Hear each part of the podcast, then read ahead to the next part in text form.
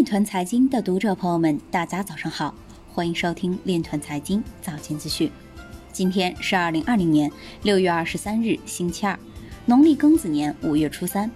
首先，让我们聚焦今日财经。塞浦路斯医院准备在区块链上存储新冠肺炎检测结果。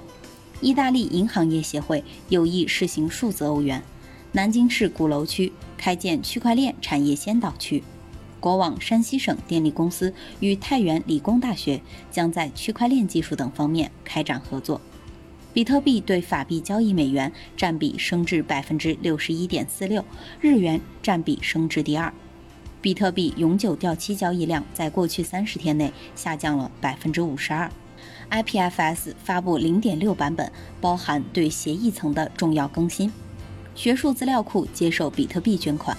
上海市政府原参事黄泽民表示，与纸币相比，法定数字货币可能存在巨大的风险。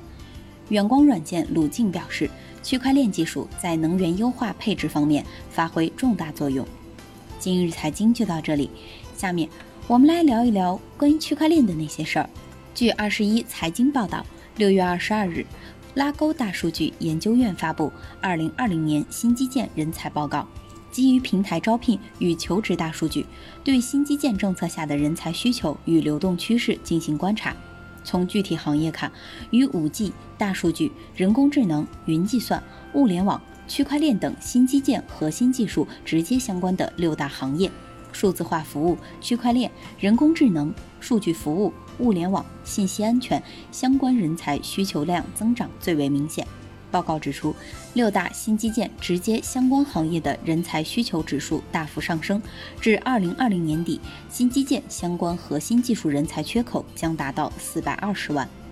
以上就是今天链团财经早间资讯的全部内容，感谢您的关注与支持，祝您生活愉快，我们明天再见。